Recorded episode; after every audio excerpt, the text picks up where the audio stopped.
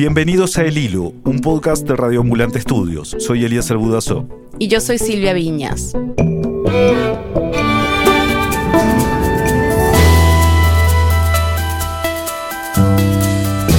Los casos de coronavirus siguen aumentando. Brasil ya superó las 210.000 muertes. México está pasando por un pico de contagios. En Perú el número de casos vienen duplicándose durante las últimas semanas. Y en Colombia hay nuevas cuarentenas y restricciones. Y en medio de todo esto se han reportado nuevas variantes del virus we have identified a new variant of coronavirus. Aquí en Londres, dos de cada tres nuevos contagios son de la nueva cepa del COVID que está reemplazando a la anterior. Nueva variante de la COVID-19 proveniente de Sudáfrica ha vuelto a poner en alerta al mundo entero. Una nueva variante fue detectada en Japón en cuatro viajeros que acababan de llegar de Brasil. Hoy, ¿qué se sabe sobre estas variantes? ¿Y qué podemos aprender del colapso sanitario de Manaos, la ciudad más grande de la Amazonía brasileña? Es 22 de enero de 2021.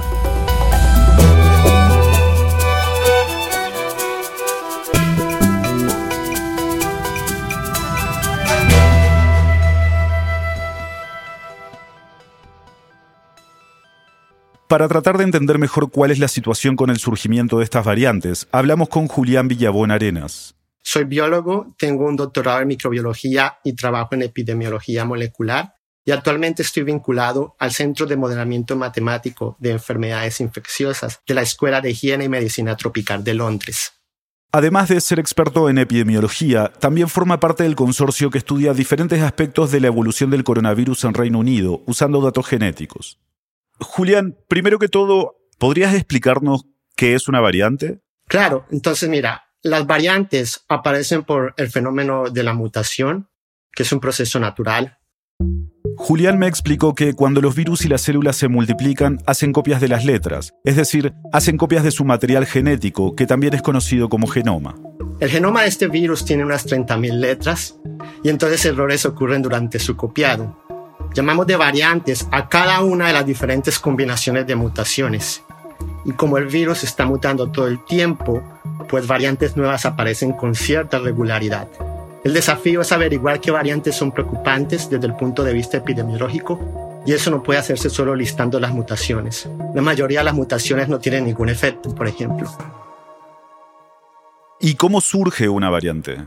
Sí, entonces esto es el, el proceso normal de mutación. El virus necesita copiarse para poder propagarse, ¿sí? para continuar a existir de la misma forma que, nosotros los humanos continuamos teniendo hijos para que continúen existiendo humanos. Sin embargo, e, el virus usa parte de la maquinaria de nuestras células para su copiado. Y durante esto ocurren errores. ¿Por qué? Porque él no usa muy bien el mecanismo de correcciones de errores que tiene la célula. Julián me lo explicó con un ejemplo muy sencillo y cotidiano. Es como, por ejemplo, si, si tuviéramos un mensaje y quisiéramos copiarlo muchas veces. Aquellos que usamos el autocorrector es como las células y están aquellos que no usan el autocorrector. Aquellos que no usan el autocorrector, pues ya ves, acumulan más mutaciones. Todos los virus y enfermedades que conocemos están en constante mutación. Esta no es una característica exclusiva del coronavirus. Mi especialidad, que es el virus del VIH, el virus del SIDA, es un virus que, por ejemplo, muta muchísimo más que el coronavirus y que con el tiempo con las medidas que hemos adoptado para evitar la transmisión como los medicamentos. El virus ha mutado para desarrollar resistencia. Entonces, esto no es exclusivo al coronavirus, es algo que hemos visto a lo largo de la historia cuando nos enfrentamos a otras pandemias. Ahora mismo hay miles de mutaciones del coronavirus rondando por el mundo, pero por el momento solo se han descubierto tres variantes que son de interés epidemiológico. Estas tres variantes se han documentado en el Reino Unido, Sudáfrica y Brasil. La variante del Reino Unido comenzó a estudiarse en diciembre, que fue cuando comenzaron a aumentar su frecuencia y con un aumento consistente de los casos, pero se documentó por primera vez en septiembre.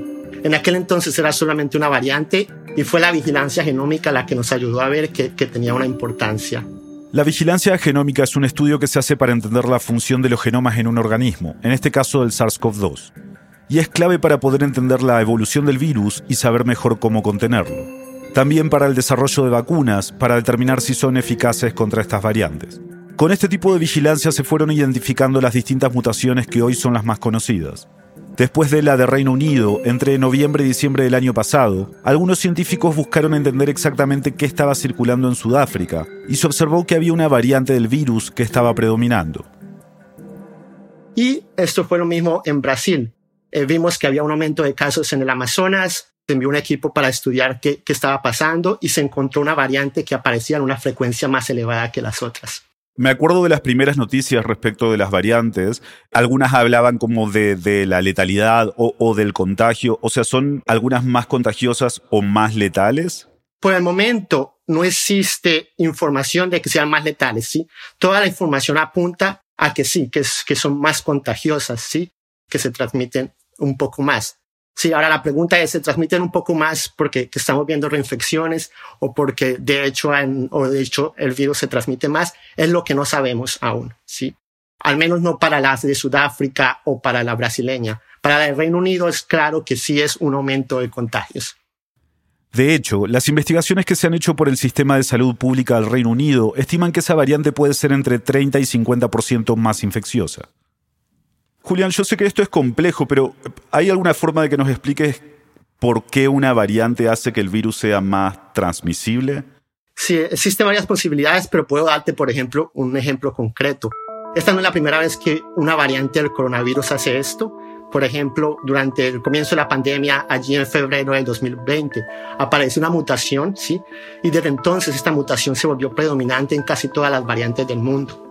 Con el tiempo se mostró que los virus que tenían esta mutación hacían más copias en el tracto respiratorio, es decir, tenía básicamente más virus para transmitir. Ese descubrimiento sirvió como evidencia para demostrar que esa variante, identificada en febrero del año pasado, era más transmisible que las demás. Entonces, este tipo de estudios es el que necesitamos realizar ahora y los efectos pueden ser diferentes.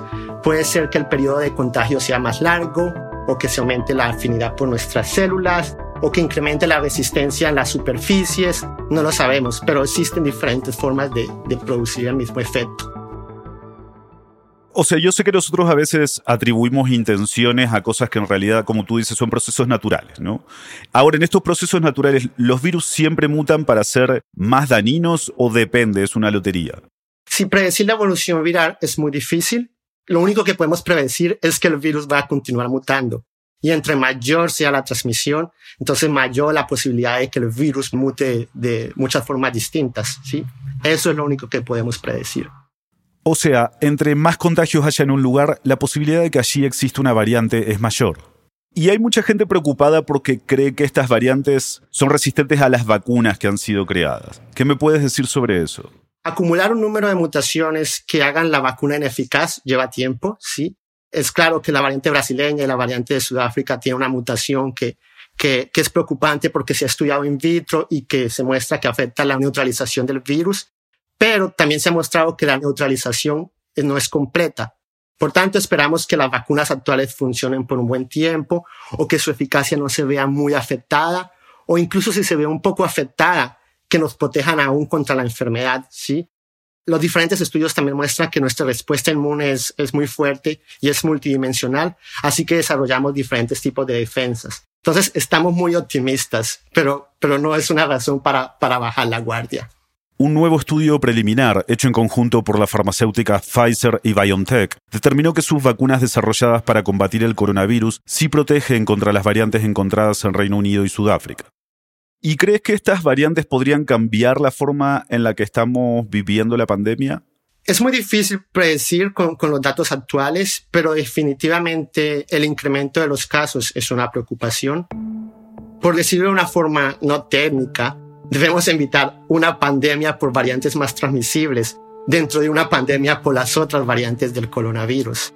Sabemos que, las vacunas son seguras, eficaces, que podrían protegernos contra la enfermedad, pero, por ejemplo, aún no sabemos si las vacunas protegen contra la transmisión, evitan la transmisión. Hasta que tengamos una idea más clara del impacto de las vacunas y las variantes, es importante por eso también mantener el control usando otras medidas. La predicción es que el virus va a continuar a cambiar y yo creo que, que la pregunta es entonces qué podemos hacer. Los gobiernos deben vacunar, establecer redes de vigilancia genómica, fortalecer la investigación y mejorar la comunicación de riesgo Ahora los ciudadanos debemos adoptar estas medidas de una forma rigurosa, pues lo que debemos hacer todos es cortarle al virus la oportunidad de cambiar de muchas otras formas. Bueno, Julián, muchísimas gracias por hablar con nosotros. Muchas gracias a ustedes por la invitación y espero que, que realmente sea, sea de ayuda para las personas obtener esta información. Ya volvemos. Hola, soy Daniel Alarcón, director editorial de El Hilo. Tengo otro trabajo también como productor ejecutivo de un podcast en español que les puede gustar. Se llama Radio Ambulante. En Radio Ambulante no cubrimos las noticias como el hilo, sino que cada semana publicamos historias en audio que retratan la diversidad y riqueza de América Latina y Estados Unidos. Hay de todo, episodios de familia, de fútbol, de amor, de política y mucho más. Son historias que te enganchan y te ayudan a conectarte con nuestra región. Búscalo en las aplicaciones para podcast o en radioambulante.org. Te va a gustar. Fabiana, en el segmento anterior escuchamos sobre las nuevas variantes del coronavirus y una de ellas, la más reciente, se originó en Manaus, ¿no? ¿Cómo fue detectada? Bueno, en primer lugar, nosotros supimos de esta variante por una pesquisa hecha por científicos de Japón. Ella es Fabiana Cambricoli. Yo soy periodista en Brasil y reportera de salud en el diario O Estado de São Paulo. Esta variante que encontraron en Japón ya se venía estudiando desde diciembre. Científicos brasileños y del Reino Unido habían analizado 31 muestras de pacientes con COVID en Manaus, la capital del estado Amazonas. Y ellos verificaron que el 42% de estas muestras colectadas en diciembre ya eran de la nueva variante, lo que, bueno, probablemente entonces la nueva variante ya está un poco diseminada en el Amazonas. Lo que está preocupando a muchas personas, gobiernos y científicos es que esta variante tiene mutaciones importantes en la proteína spike, que es la proteína que hace con que el virus entre en la célula de nuestro cuerpo. Y como escuchamos en el segmento anterior, algunas mutaciones pueden hacer que el virus sea más contagioso. Y también puede provocar más reinfecciones porque tiene una mutación que tiene que ver con el escape de anticuerpos, nosotros llamamos. O sea, si una persona ya tuvo una infección y tiene anticuerpos contra el coronavirus, puede ser que esta nueva variante, los anticuerpos no, no pueden combatirlo. Pero estos estudios todavía se están haciendo, ¿no? Todavía no hay nada definitivo sobre la variante. Sí, no es definitivo, pero en cuanto a la, la cuestión de, de, ser más contagiosa, hay un indicativo muy grande que se puede ser porque esta variante tiene las mismas, eh, la misma mutación de la variante de Sudáfrica y Reino Unido que hace con que ellas sean más contagiosas. En la cuestión de la reinfección todavía están estudiando más. Tú has estado reportando sobre la situación en Manaus. ¿Qué has encontrado? ¿Qué, qué está pasando allá ahora? Bueno, tenemos una situación muy dramática. La COVID-19 sigue castigando a Manaus, la mayor ciudad de la Amazonía brasileña, esta vez debido a la capacidad desbordada de sus hospitales y cementerios. Nunca antes en toda la pandemia el sistema de salud de esta zona del norte de Brasil estuvo en una situación tan crítica. Había como un par de días que los profesionales de salud y los doctores estaban hablando en la prensa y en las redes sociales que la situación estaba muy grave. Aqui em Manaus, Amazonas, nós estamos seis pacientes estão morrendo, por favor, por favor. É um oxigênio para cinco pessoas em uma sala. Había pocas unidades de oxígeno para los enfermos y al mismo tiempo el número de internaciones estaba aumentando. El jueves de la semana pasada, el 14 de enero, 258 personas fueron hospitalizadas en el estado todas menos cuatro en Manaus. Es un número 53% más grande que el pico, o sea, que el número más alto de la primera ola. Entonces ellos ya prevían que sí podía acabar el oxígeno en los hospitales de Manaus. Y así pasó. Los stocks de oxígeno simplemente acabaron. Todos los hospitales de la ciudad de Manaus, en el estado de Amazonas, se quedaron sin oxígeno. Simplesmente acabou o oxigênio de toda uma unidade de saúde. Não tem oxigênio, é muita gente morrendo. Los pacientes que estaban necesitando de oxígeno, simplemente se quedaron sin, muchos murieron, o sea, en las camas de UTI sin aire. Fue una situación horrible. No tenemos también la cantidad exacta de pacientes que fallecieron por, por esa situación, pero creemos que son algunas decenas. Eh, yo hablé con algunas doctoras y ellas contaron que llamaron muchos profesionales de otros hospitales, de otros sectores para empezar a ventilar con las manos los pacientes por un equipo que se llama BU. Es un resucitador manual que también se le conoce como bolsa autoinflable. Tal vez lo han visto en hospitales o en películas. Es una mascarilla de plástico que sella la boca y nariz del paciente y está conectada a una bolsa o balón autohinchable que el personal de salud aprieta para bombear el aire y darle oxígeno al paciente. Pero eso es como un, procedimiento que se hace en situaciones de emergencia, o sea, no se puede quedar un paciente por muchas horas o por días con la ventilación en las manos, hasta porque el equipo de salud no, no tiene como fuerzas físicas, ¿me entiendes?, para, para seguir así.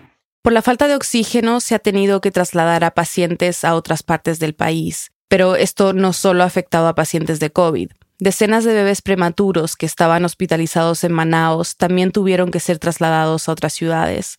Fabiana me explicó que durante la primera ola, en abril y mayo, el problema principal en Manaos fue la falta de camas de terapia intensiva. Esta vez hay que sumarle esta falta de oxígeno.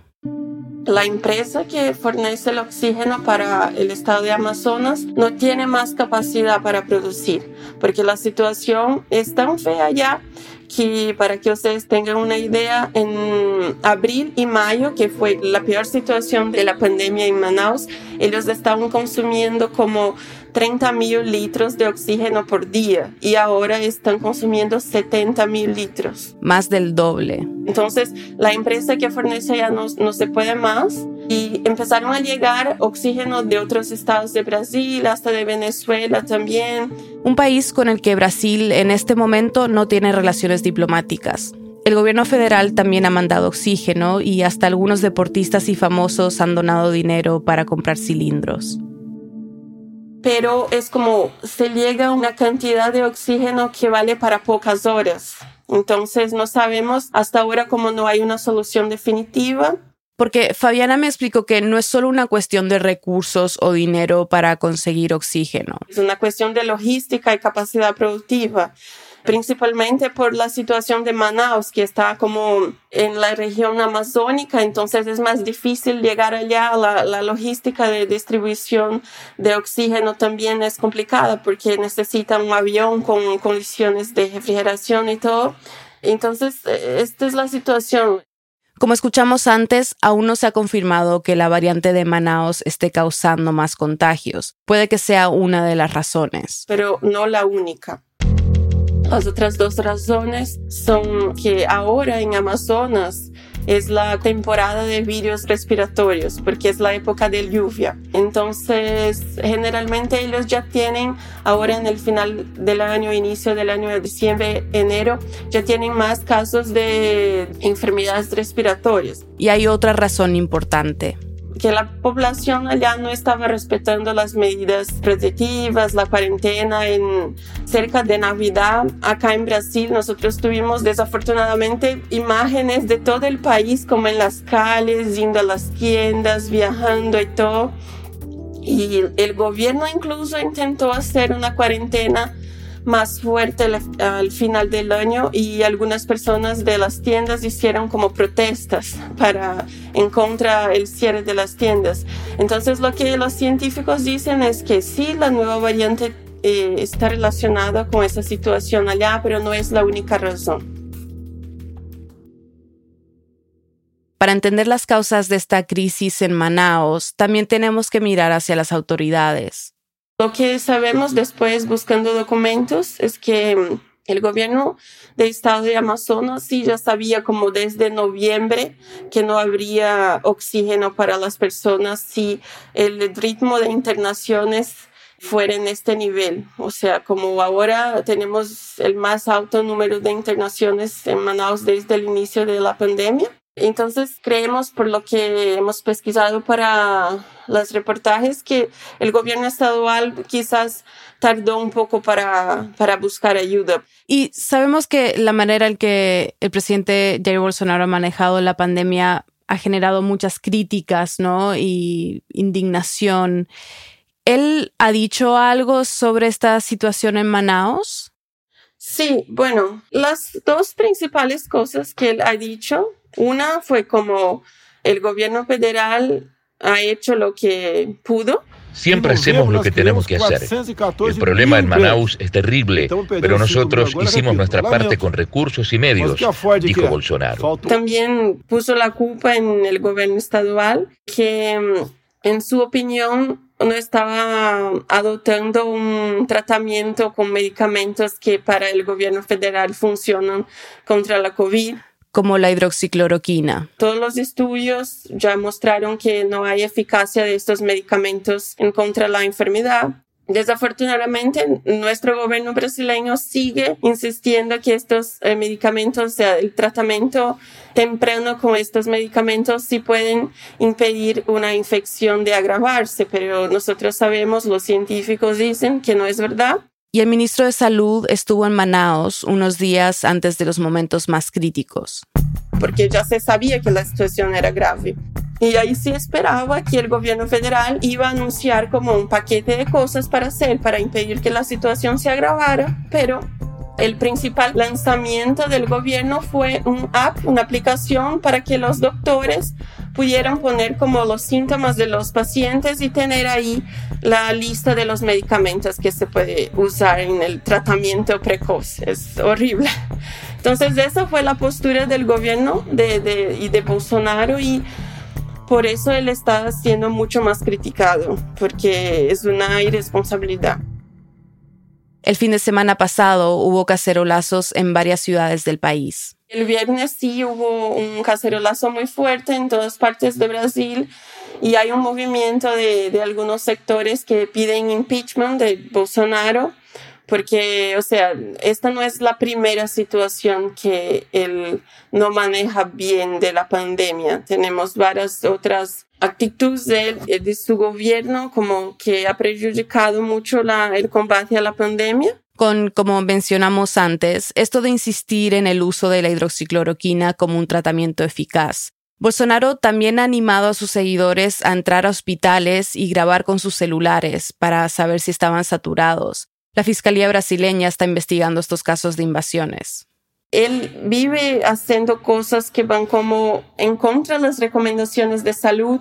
Él siempre sale en la calle sin mascarilla, él va a tiendas y otros sitios como a la playa y genera aglomeraciones, un montón de personas sin mascarilla. Y hasta este domingo pasado, Brasil aún no había empezado a vacunar contra el coronavirus. De hecho, no se había aprobado ninguna vacuna hasta ese día.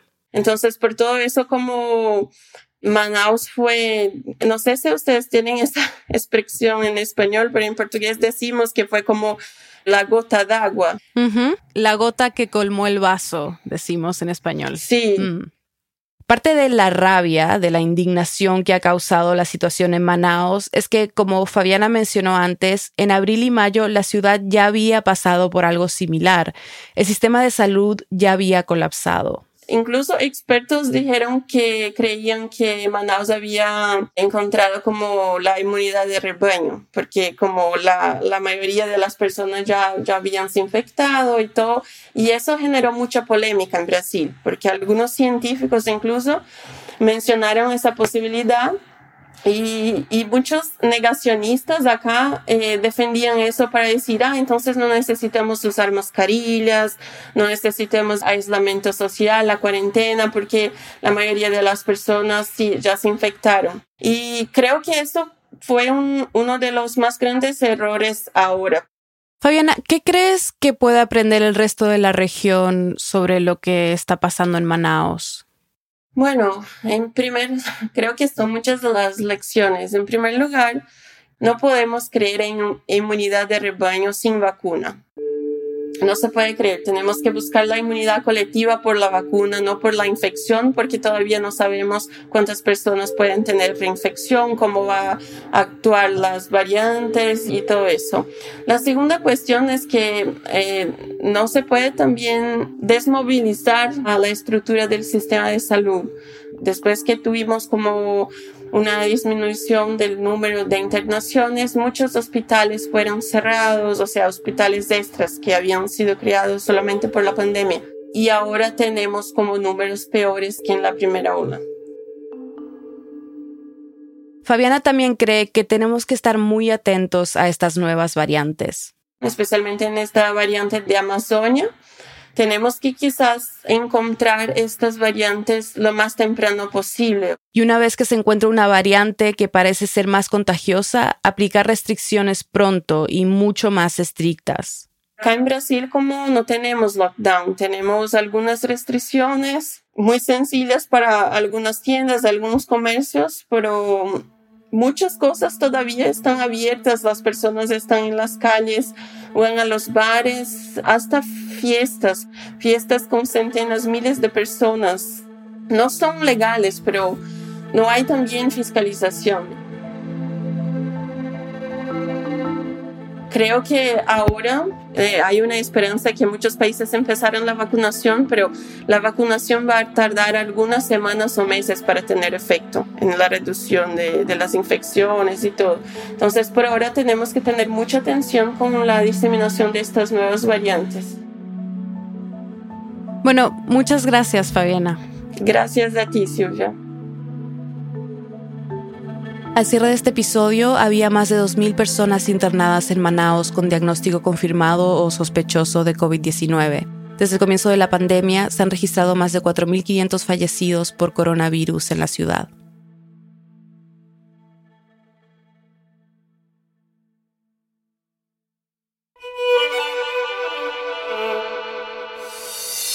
En el hilo somos Daniel Alarcón, Álvaro Céspedes, Mariana Zúñiga, Elías González, Desiree Yepes, Paola Leán, Jorge Caraballo, Miranda Mazariegos y Carolina Guerrero. Nuestro tema musical lo compuso Pauchi Sasaki. Parte de la música de este episodio fue compuesta por Remy Lozano. Gracias al equipo de Radio Ambulante por todo su apoyo y gracias a quienes se han unido a Deambulantes, nuestras membresías. Su aporte nos brinda una fuente de financiamiento constante y confiable que nos ayuda a seguir produciendo el episodio cada semana. Súmate tú también en elhilo.audio barra apóyanos. Muchas gracias. Si quieren mantenerse al tanto de todo lo que está pasando en el mundo, suscríbanse a nuestro boletín semanal.